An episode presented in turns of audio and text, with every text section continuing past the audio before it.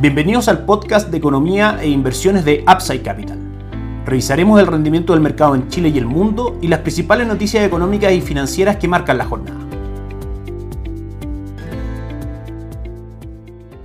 Muy buenos días, ¿cómo están ustedes? Lunes 22 de noviembre de 2021. Soy Ramiro Galeano, fundador de Upside Capital. Bienvenido a otra edición más de este podcast Mercados en Upside Capital. Partimos obviamente comentando los resultados de la primera vuelta presidencial y vamos a comentar también los resultados de la elección parlamentaria. Kass lidera en primera vuelta y definirá balotaje con Boric. El Congreso también se reconfigura, titula el diario financiero en su edición escrita el día de hoy. Entre los porcentajes a destacar, José Antonio alcanza casi un 28%, 27.99%, un poco más atrás Gabriel Boric con el 25.67%, en tercer lugar sorprende y va a ser obviamente muy importante saber qué va a ocurrir con esos votos, Franco Parisi con un 12.94% y ya en cuarto lugar Sebastián Siches con 12.65% y en quinto lugar Diana Proboste con un 11.70%. En el último lugar práctico, porque después de eso vendría Eduardo Ortez que tiene una votación muy muy escasa, Marco Enrique Minami con el 7. 59% de los votos. Eso con el 93.86%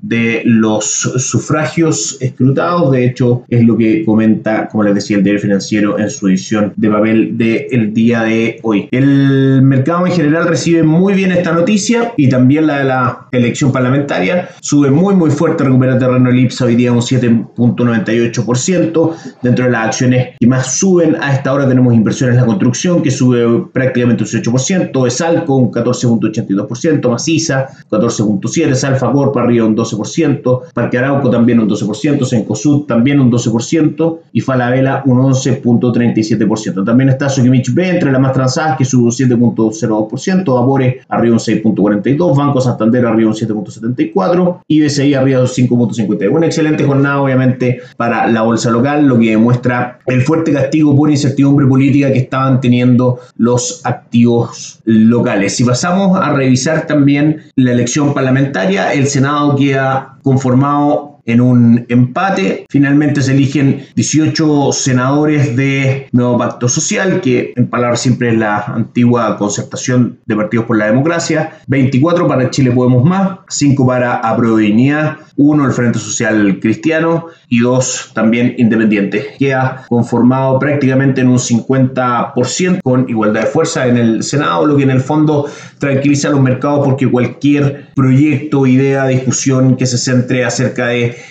cambios demasiado fundamentales y muy profundos que tengan mucho más componente, como hemos visto en el último tiempo, políticos que técnicos y económicos, se puede frenar y no pasaría porque no tendría los votos desde el Senado. También, obviamente, tuvimos elecciones de diputados, que también queda bastante parejo entre derecha e izquierda. 36 del nuevo Pacto Social, 53 de Chile Podemos Más, 37 de Provincia, 7 del Partido de la Gente, 15 del Frente Social Cristiano y algunos otros. En general, también se iguala un poco la fuerza entre derecha e izquierda entre las cámaras y el Senado. Sin embargo, también es claro que posiciones un poco más extremas de cada uno de los lados, el Frente Amplio por un sector y el Frente Social Cristiano por otro, que contiene el Partido Republicano, han ganado mayor representación en la Cámara de Diputados. De manera que, si bien esto obliga a que tengan que buscar acuerdos en todas las materias que vayan discutiendo, claramente el hecho de que sean posiciones tan alejadas unas de la otra hace que sea más difícil buscar el acuerdo. Lo que sí está claro es que finalmente Chile vota por cambios en paz, con orden,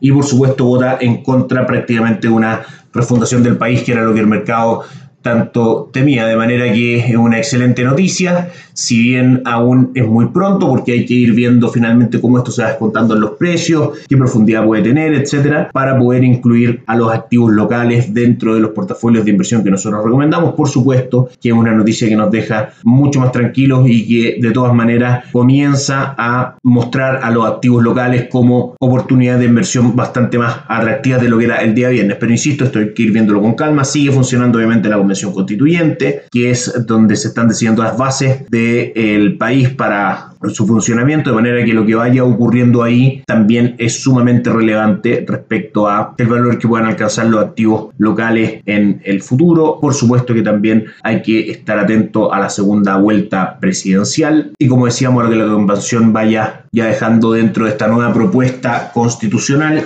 que sin lugar a dudas ahora sabemos que los chilenos en general estaremos mucho más atentos respecto al funcionamiento de esa convención. Y finalmente la idea de buscar alguna posición de centro si se quiere, nada demasiado refundacional. Y sí por supuesto está claro que las ideas van por cambios sostenibles en el tiempo sin pasar a llevar las oportunidades la paz social y una serie de cosas más que son bastante importantes. En general, como les comentaba, es un resultado que el mercado recibe bastante bien, 7.81% arriba el IPSA, el dólar peso también cae muy fuerte, es decir, el peso gana fortaleza frente al dólar, está cotizando en 806 en este minuto, luego de un cierre el día viernes en 826, de manera que ya cotiza 20 pesos más abajo, por supuesto que vamos a estar atentos a ver si esta tendencia se mantiene o qué es lo que ocurre. Finalmente el dólar en el mundo sigue presionado al alza por la última noticias de parte de la Reserva Federal que seguirán con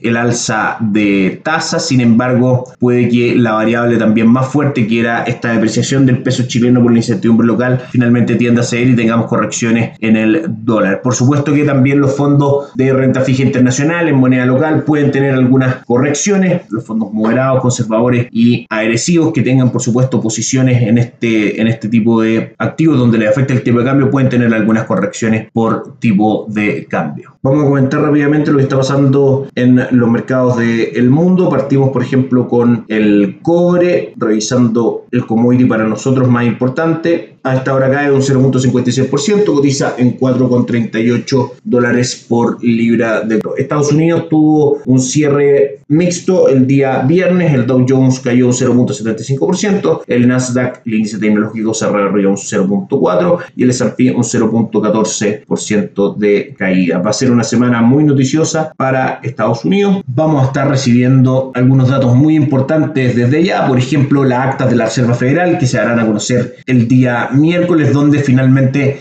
se muestra al mercado un poco más en detalle la discusión que tuvieron los miembros de la Reserva Federal en la última reunión de política monetaria. Y por supuesto va dando ideas respecto a qué es lo que va a hacer la Reserva Federal respecto a este plan de ir rebajando en 15 mil millones de dólares las inyecciones de liquidez todos los meses. También tenemos la elección del presidente Biden para la presidencia de la Reserva Federal, que probablemente el mercado entiende que la decisión de si continúa Jerome Powell o alguien lo reemplaza en su cargo debería tomarlo antes del Día de Acción de Gracias, que este jueves 25. También vamos a tener algunos datos de Estados Unidos el mismo día miércoles, índice de precios subyacentes, revisión de datos de Producto Interno Bruto y solicitudes semanales de subsidio por desempleo, entre otras cifras. También tendremos cifras de ventas de viviendas, confianza de consumidores, etc. Estaremos revisando también los PMI durante esta semana, estas encuestas de indicadores líderes para ver cómo se están viendo el futuro de distintos mercados e industrias alrededor del mundo. Así que una semana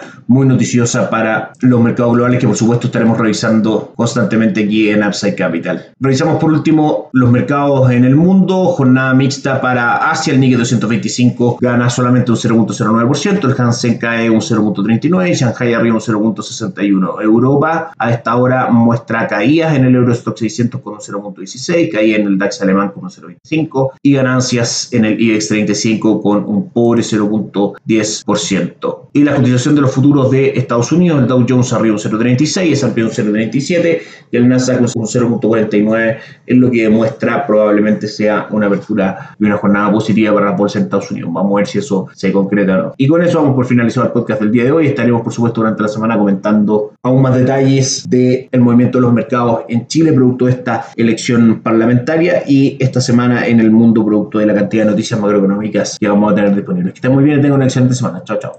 Gracias por escuchar el podcast de economía e inversiones de Upside Capital. Te invitamos a visitar nuestro sitio web www.upsidecap.cl y contactarnos para brindarte una asesoría objetiva, sin sesgo y con una mirada global para tus inversiones.